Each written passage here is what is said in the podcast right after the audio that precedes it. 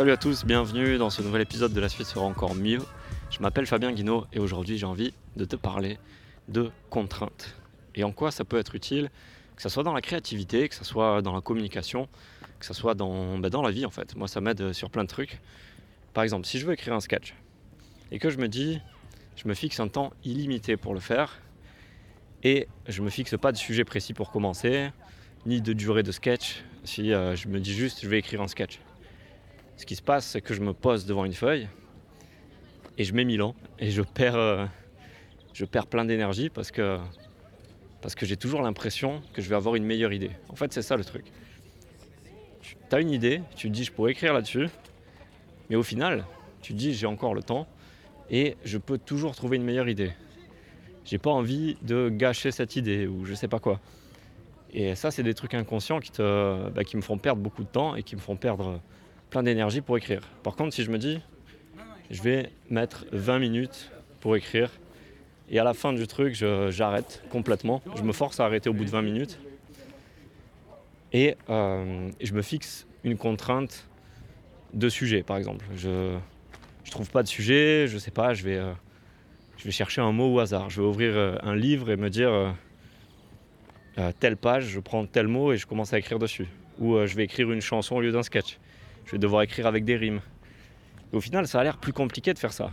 Parce que tu te dis, ouais, mais c'est, ça, m'impose trop de choses. Et en fait, non. En fait, c'est en t'imposant des choses que tu réduis ton indécision. Et si tu réduis ton indécision, en fait, tu, bah, te mets à écrire, en fait, tout simplement. Donc, euh, il y a plein de. En impro, j'avais entendu ça aussi.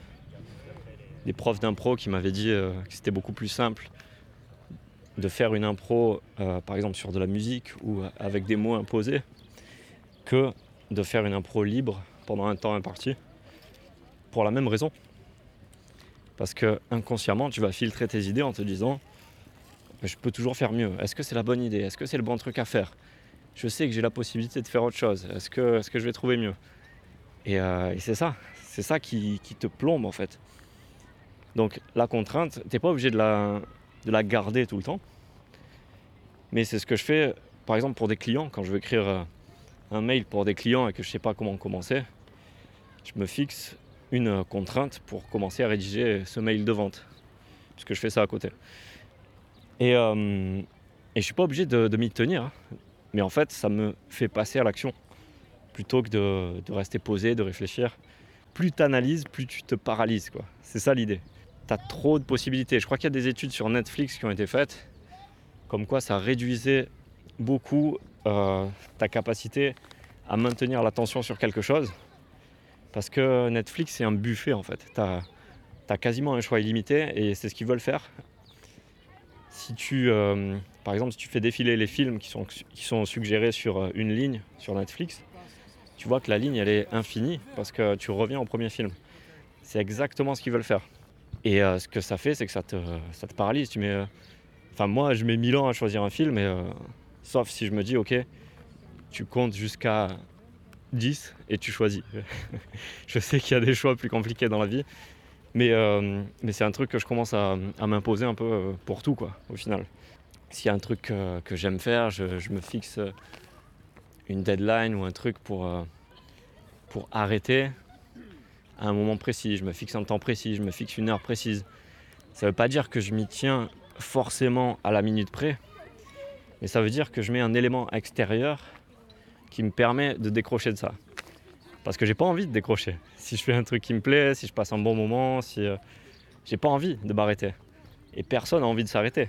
Mais quand tu fais ça, il y a deux grands avantages. Bon, et il y a un inconvénient. L'inconvénient, c'est que tu te détestes sur le moment. Pourquoi j'ai fixé cette deadline Pourquoi j'ai fixé ce truc euh, où je dois m'arrêter Pourquoi je me dis je vais compter jusqu'à 10 avant de prendre une décision je connaissais même un mec euh, à Montpellier qui m'avait expliqué que pour régler ce problème d'indécision, et euh, ça lui faisait gagner beaucoup de temps et beaucoup d'énergie, de ne pas laisser des options possibles et de dire ok je tranche et je choisis ça.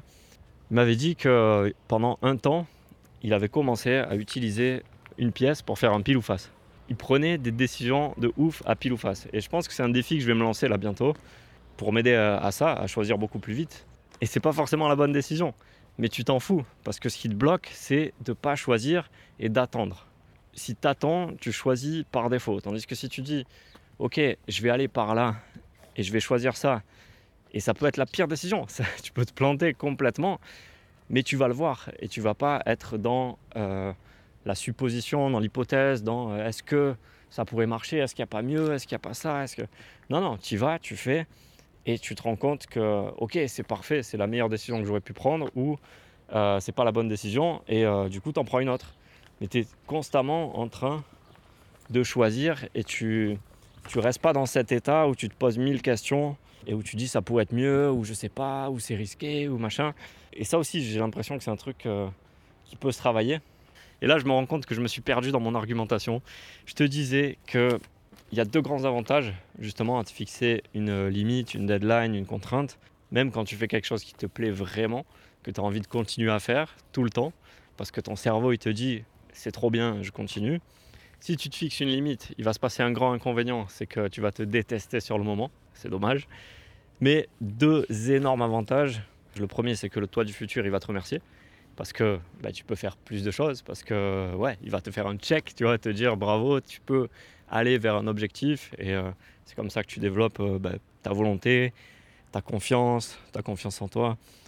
Euh, c'est ça, hein. bon je m'égare, mais littéralement le terme confiance en soi, ça vient de là. C'est est-ce que tu peux te faire confiance à toi? Est-ce que si tu dis je vais faire ça, est-ce que tu arrives à faire ça? C'est comme ça que je vois les choses, moi. C'est le sens premier du terme confiance en soi si, euh, si tu étais une autre personne et que tu l'entendais dire je vais faire ça, est-ce qu'elle va le faire par exemple? Euh, Tu peux faire confiance en cette personne ou pas? Et donc euh, cette personne c'est toi. Si tu dis je me fixe ça et je vais faire ça et que tu arrives à te fixer des limites et à y aller, tu développes ta confiance en toi aussi.